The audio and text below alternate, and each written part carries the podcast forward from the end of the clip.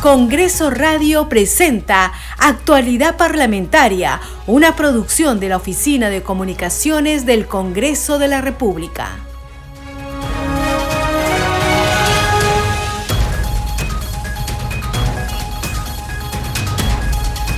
¿Cómo están? Bienvenidos a su programa Actualidad Parlamentaria. Les saluda Carlos Alvarado y estos son los titulares de hoy 4 de enero del 2023. El presidente del Congreso de la República, José Williams, expresó su confianza en que todo funcione bien en los poderes del Estado, que funcionen con rectitud y honestidad y que le permita a la población estar tranquila y vivir en paz, aseveró. William Zapata participó en la asunción de Javier Arevalo Vela como presidente del Poder Judicial para el periodo 2023-2024 acto que coincidió con la apertura del año judicial. El titular del Parlamento expresó su disposición de reunirse próximamente con el flamante presidente de la Corte Suprema. Mi compromiso es de trabajar juntos en provecho de la ciudadanía, afirmó. La Comisión Permanente del Congreso aprobó por unanimidad el informe que recomienda la inhabilitación por 10 años del parlamentario Freddy Díaz denunciado por violación. La permanente también nombró a los integrantes de la subcomisión que deberá sustentar el informe y formular acusación ante el Pleno del Congreso. La integran los congresistas Lady Camones Soriano de Alianza para el Progreso y Luis Aragón Carreño de Acción Popular.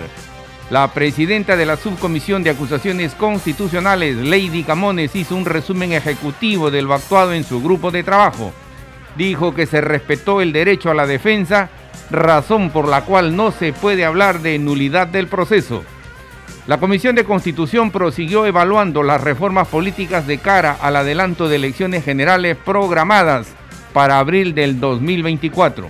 En la víspera realizó una exposición de expertos sobre reformas prioritarias y de mayor impacto para el sistema político participaron Víctor García Toma, expresidente del Tribunal Constitucional, Ricardo Tanaka, director de la Escuela de Gobierno y Políticas Públicas de la Universidad Católica, entre otros.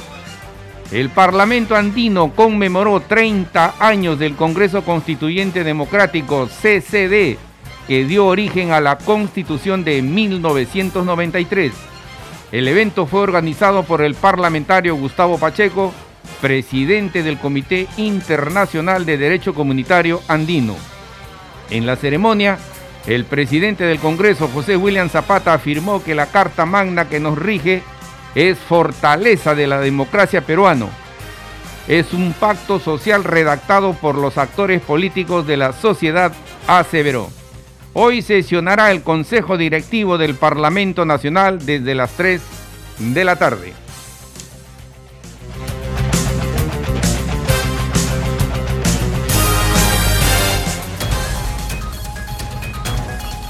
Desarrollamos noticias en actualidad parlamentaria. La Comisión Permanente del Congreso aprobó el informe final de las denuncias constitucionales contra el suspendido congresista Freddy Díaz Monago, denunciado por violación a una trabajadora del Parlamento. Tenemos pasajes de la sesión. De conformidad con el inciso F, el artículo 89 del reglamento del Congreso de la República, se va a votar la conclusión del informe final de la Subcomisión de Acusaciones Constitucionales. Señor relator. Conclusión sobre la razonabilidad y proporcionalidad de la sanción de inhabilitación. Por todo lo expuesto, habiendo culminado el test de proporcionalidad y considerando que la sanción propuesta ha superado los juicios de idoneidad, necesidad y proporcionalidad en sentido estricto, es que la sanción propuesta cumple con el principio de proporcionalidad, por tanto, también son razonables y de esta forma compatibles con la Constitución. A. Se ha demostrado que el congresista denunciado hizo mal uso de su poder como congresista de la República y su investidura para sostener relaciones sexuales e ingerir licor con una trabajadora que está bajo su cargo, provocándole un daño psíquico a la misma y sobre todo empleando las instalaciones y recursos públicos que le asigna el Congreso de la República. B. Se ha demostrado que el congresista denunciado ha incurrido en infracciones constitucionales de los artículos 1, 2, numerales 1 y 24, literal H, 38 y 39 de la Constitución Política del Estado. C.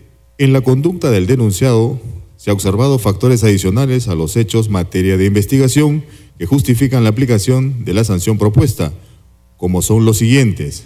Es un alto funcionario del Estado que tiene una mayor responsabilidad de actuar en beneficio de los peruanos, en vez de hacer mal uso de su cargo. Y los hechos se llevaron a cabo al interior de un despacho congresal, haciendo un mal uso de los bienes asignados a su persona por su condición de congresista. D. De este sentido, analizando las circunstancias, gravedad y otros factores relacionados a los hechos materia de investigación, así como superado el test de proporcionalidad, el cual incluye razonabilidad, se propone la sanción de inhabilitación para el ejercicio de la función pública por 10 años. Votación nominal. Han votado a favor 25 congresistas, 0 en contra, 0 extensiones. Ha sido por unanimidad. Ha sido aprobada la conclusión que propone la sanción de inhabilitación para el ejercicio de la función pública por 10 años contra el congresista Freddy Ronald Díaz Monago. Señores congresistas, en aplicación del inciso G del artículo 89 del reglamento, se va a consultar la propuesta de la presidenta de la subcomisión de acusaciones constitucionales para designar la subcomisión acusadora que estará integrada por los congresistas Camones Soriano y Aragón Carreño, quienes se van a encargar de sustentar en el informe y la fórmula que corresponde en la acusación constitucional ante el Pleno. Votación nominal, señor relator. Han votado a favor 25 congresistas, 0 en contra, 0 abstenciones. Aprobado por unanimidad. Ha sido aprobada la designación de la subcomisión acusadora. Previamente, la presidenta de la Subcomisión de Acusaciones Constitucionales, Lady Camones, hizo un resumen ejecutivo de lo actuado en su grupo de trabajo. Afirmó que se respetó el derecho a la defensa, razón por la cual no se puede hablar de nulidad del proceso. Escuchemos. Con fecha 4 de agosto del 2022, la congresista Patricia Rosa Chirinos Venegas presentó a la Subcomisión de Acusaciones Constitucionales la denuncia constitucional 284 contra el congresista Freddy Díaz Monago por la presunta infracción constitucional de los artículos 38 y 39 de la Constitución Política. Señora Presidenta, con fecha 11 de agosto del 2022, los congresistas Eduard Málaga, Flor Pablo, Kira Alcarraz, Adriana Tudela, Susel Paredes, Ruth Luque, presentaron la denuncia constitucional 286 contra el congresista Freddy Díaz Monago por la presunta infracción constitucional de los artículos 39, inciso 1 y 2, numerales 1 y 24, literal H, de la Constitución Política del Perú. Sobre el informe de calificación.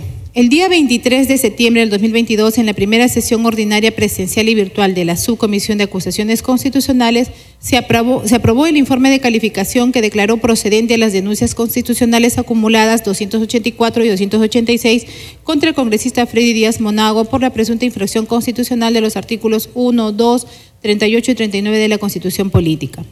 En este punto, eh, señora Presidenta, debo precisar que estamos dando cuenta de que se respetó el derecho a la defensa habiéndose notificado y habiendo él presentado sus descargos. Entonces aquí no se puede plantear ninguna nulidad cuando estamos dejando constancia de que se le ha dado el derecho a la defensa. 6. Del informe de determinación de hechos y pertinencia de pruebas. En la tercera sesión ordinaria virtual de fecha 25 de noviembre del 2022, la Subcomisión de Acusaciones Constitucionales aprobó el informe de determinación de hechos, pertinencia de las pruebas y recombinaciones de las denuncias constitucionales acumuladas 284 y 286, presentado por el congresista delegado Luis Ángel Aragón Carreño. Sobre la audiencia. Con fecha 12 de diciembre del 2022 se llevó a cabo la audiencia de las denuncias constitucionales 284 y 286 en la que se concedió el uso de la palabra a las partes, denunciantes y denunciados, haciendo uso de su derecho de defensa técnica y legal. El congresista denunciado Freddy Díaz Monago quien estuvo acompañado de su abogado defensor acreditado en el proceso. Aquí debo precisar que también el congresista denunciado había solicitado el cambio de sus abogados, por eso es que solicitó se, se reprograme esta audiencia. Se atendió su reprogramación, su pedido, presentó un nuevo abogado y se llevó a cabo la audiencia referida. Sobre el informe final, con fecha 19 de diciembre del 2022, el congresista delegado presentó el informe final con las siguientes conclusiones y recomendaciones. Primero, se concluye que el congresista denunciado Freddy Díaz Monago ha incurrido en las infracciones constitucionales de los artículos 1, 2, numerales 1 y 24, literal H, 38 y 39 de la Constitución Política del Estado. Y dos, se propone la sanción de inhabilitación para el ejercicio de la función pública hasta por 10 años. Señora Presidenta de la Comisión Permanente, habiendo sido el congresista delegado Luis Ángel Aragón Carreño el encargado del proceso de la investigación y emitido el informe final, dejo a su cargo la sustentación de los fundamentos de hecho y de derecho que ha arribado a las conclusiones de acusar al denunciado Freddy Ronald Díaz Monago por la presunta infracción constitucional de los artículos 38, 39, 1 y 2, numerales 1 y 24, literal H, 38 y 39 de la Constitución Política del Perú. No quiero dejar de precisar y ser muy contundente en este tema eh, que ese planteamiento de recurso de nulidad, señora Presidenta, que acabamos de resolver, ha sido presentado recién el día de ayer a las 3 de la tarde y que, como repito, se ha, se ha atendido dentro del proceso de la subcomisión de manera muy respetuosa y con arreglo al reglamento del Congreso de la República, tanto el, el derecho al debido proceso como el derecho a la defensa. Seguimos desarrollando noticias en actualidad parlamentaria. El ponente de la acusación, Luis Aragón Carreño, sostuvo que el congresista denunciado hizo mal uso del poder como parlamentario al abusar sexualmente de una trabajadora de su despacho. Dijo que el denunciado incurrió en infracciones constitucionales y debido a estas circunstancias se propone a la Comisión Permanente la sanción de inhabilitación para el ejercicio de la función pública por 10 años, destacando que la denuncia ha sido evaluada con criterios de transparencia. Escuchemos. Conclusiones. De acuerdo al análisis realizado, se ha arribado a las siguientes conclusiones. Uno, se ha demostrado que el congresista denunciado hizo mal uso de su poder como congresista de la República y su investidura para sostener relaciones sexuales e ingerir licor con una trabajadora que está bajo su cargo, provocándole un daño psíquico, psicológico a la misma y sobre todo empleando las instalaciones y recursos públicos que le asigna el Congreso de la República. Dos, se ha demostrado que el congresista denunciado ha incurrido en infracciones constitucionales de los artículos 1, 2, numerales 1 y 24, literal H, 38 y 39 de la Constitución Política del Estado. Tres, en la conducta del denunciado se han observado factores adicionales a los hechos materia de investigación que justifican la aplicación de la sanción propuesta, como son los siguientes. Es un alto funcionario del Estado, tiene una mayor responsabilidad de actuar en beneficio de la ciudadanía en general, en vez de hacer mal uso de su cargo, y los hechos se llevaron a cabo al interior de un despacho congresal, haciendo un mal uso de los bienes asignados a su persona por su condición de parlamentario. Cuatro, en este sentido, analizando las circunstancias, la gravedad y otros factores relacionados a los hechos materia de investigación, así como superado el test de proporcionalidad, el cual incluye razonabilidad, se propone a la comisión permanente que usted preside, señora presidenta, la sanción de inhabilitación para el ejercicio de la función pública por 10 años. Debo precisar, señora presidenta, que esta denuncia ha sido evaluada con los criterios de transparencia, razonabilidad, objetividad y con la mayor seriedad del caso. Precisando que el aspecto penal estará a cargo y está a cargo del Ministerio Público, de la Fiscalía de la Nación. Diferenciar bien el procedimiento el proceso penal del procedimiento constitucional y o juicio político que está consagrado en la Constitución Política del Estado. Muchas gracias, señora Presidenta.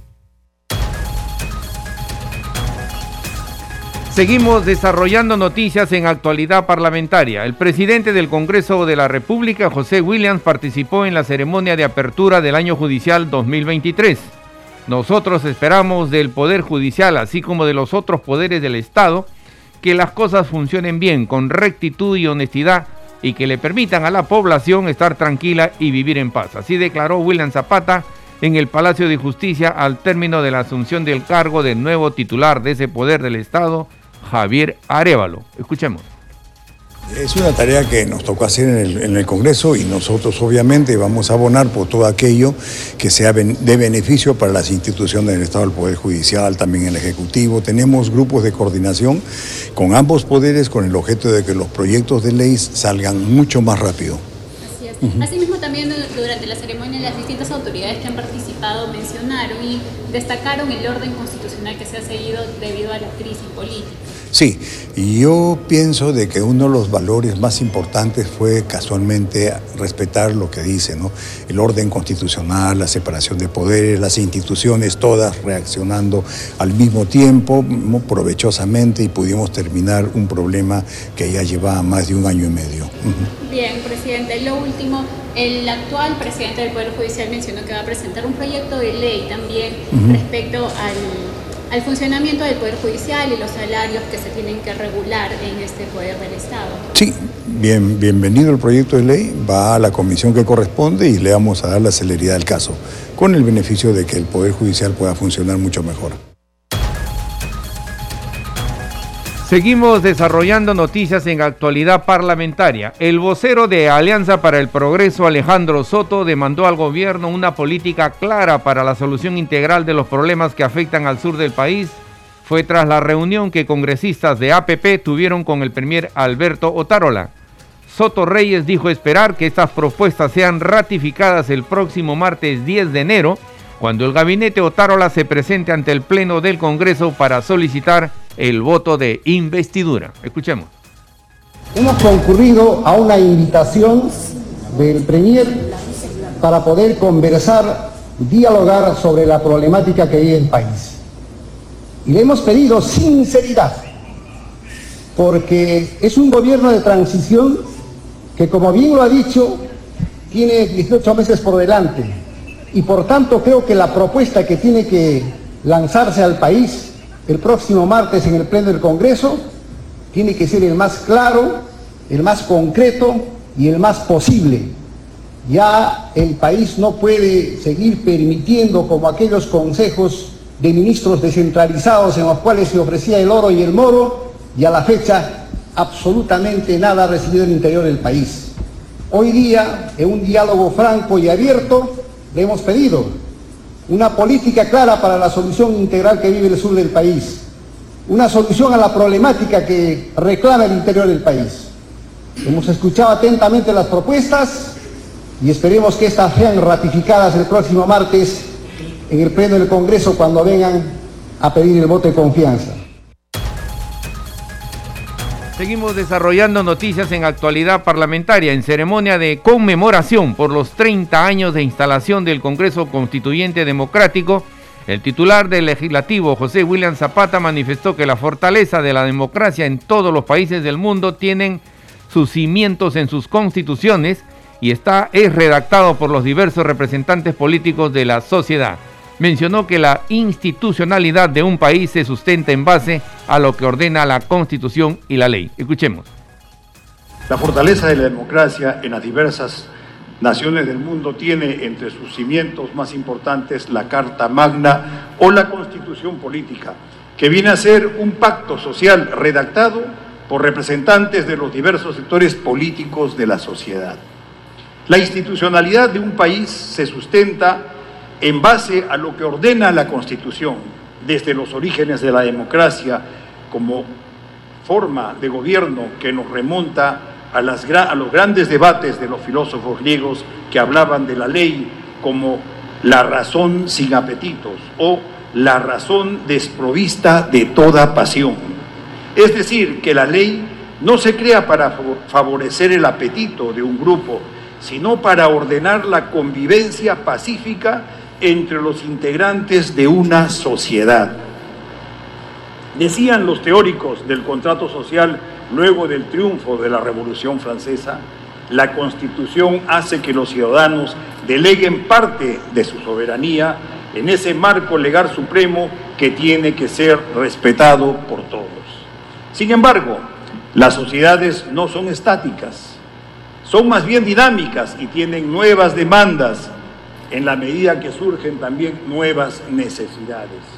Tal vez eso explica que a lo largo de nuestra época republicana nuestro país haya tenido un total de 12 constituciones, aunque eso también expresa una característica de inestabilidad política.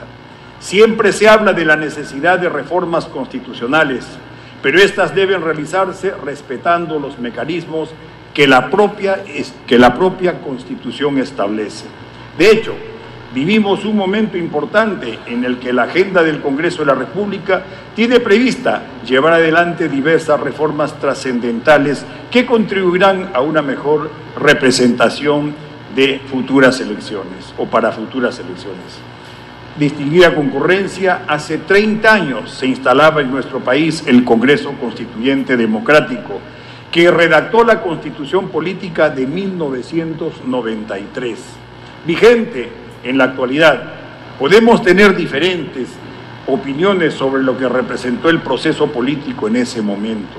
Sin embargo, debemos reconocer que ese Congreso Constituyente, que perdón, que en ese Congreso Constituyente tuvimos la participación de destacados peruanos que contribuyeron en la redacción de la Carta Magna y que representaban a partidos y agrupaciones políticas de diversas tendencias.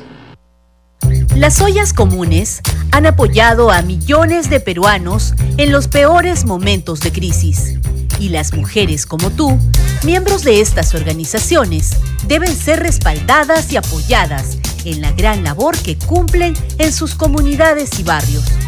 Gracias a la aprobación de la Ley 31.458, la olla común a la que perteneces ahora es reconocida como iniciativa de atención alimentaria a fin de garantizar su sostenibilidad y financiamiento en caso de desastres naturales, emergencia sanitaria o de graves circunstancias. Esta ley busca también fomentar el empleo productivo y el emprendimiento en sus distintas modalidades, para que tu esfuerzo, apoyando a tus vecinos, pueda ser una oportunidad de crecimiento económico.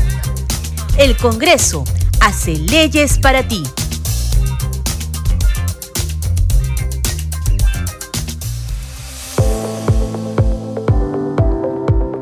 Y a esta hora vamos a conocer qué escriben los congresistas en las redes sociales. Para ello tomamos contacto con nuestra colega Perla Villanueva. Hola Perla, adelante. Muchas gracias por el pase, Carlos. Buenos días. Así es, vamos a empezar con la publicación en el Twitter de la congresista Diana González Delgado, quien informa que como integrante de la bancada de Avanza País participó en la reunión con la presidencia del Consejo de Ministros. Ahí solicitó medidas para reactivar la economía en Arequipa tras las pérdidas que superan los 600 millones de soles así como garantizar la seguridad de la población que quiere seguir trabajando, dice la parlamentaria. En un segundo mensaje dice, del mismo modo, solicité disponer la reglamentación de la Ley 31.469 que permite la cobertura inmediata a la mujer gestante en e-salud y la Ley 31.557, ley que regula la explotación de los juegos a distancia y apuestas deportivas a distancia. Y eh, comparte junto a estas publicaciones fotografías de esta reunión que sostuvo en la presidencia del Consejo de Ministros. Carlos, tenemos otra publicación más, esta vez de la cuenta oficial de la bancada Acción Popular. Dice lo siguiente, buenas noticias, se publicó la ley 31.658 que tiene como finalidad la recuperación y crecimiento económico de las MIPES e impulsará su inclusión financiera. Utilice el hashtag adelante por el Perú. Y por último, Carlos, vamos a ir con otra publicación en el Twitter, esta vez de la cuenta oficial del Congreso de la República. Utiliza el hashtag Congreso Informa.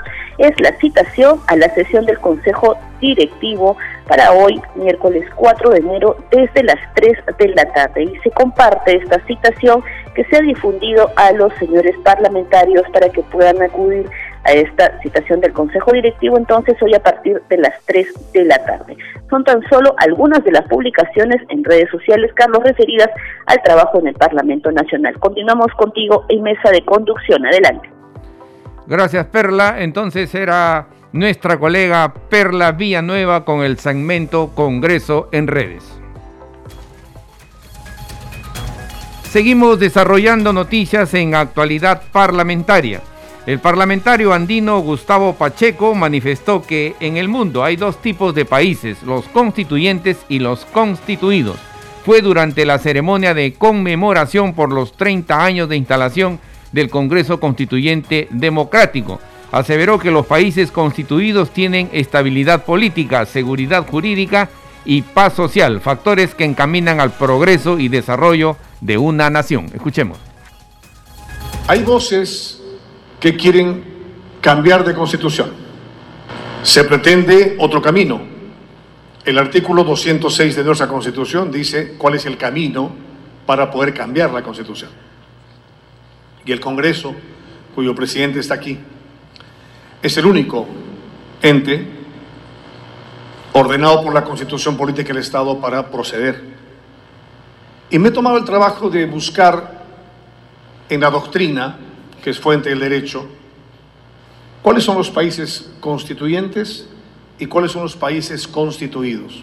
En el mundo solo hay dos tipos de países, los países constituidos y los países constituyentes. En la Real Academia de la Lengua Española se dice que constituyente deriva del verbo constituir.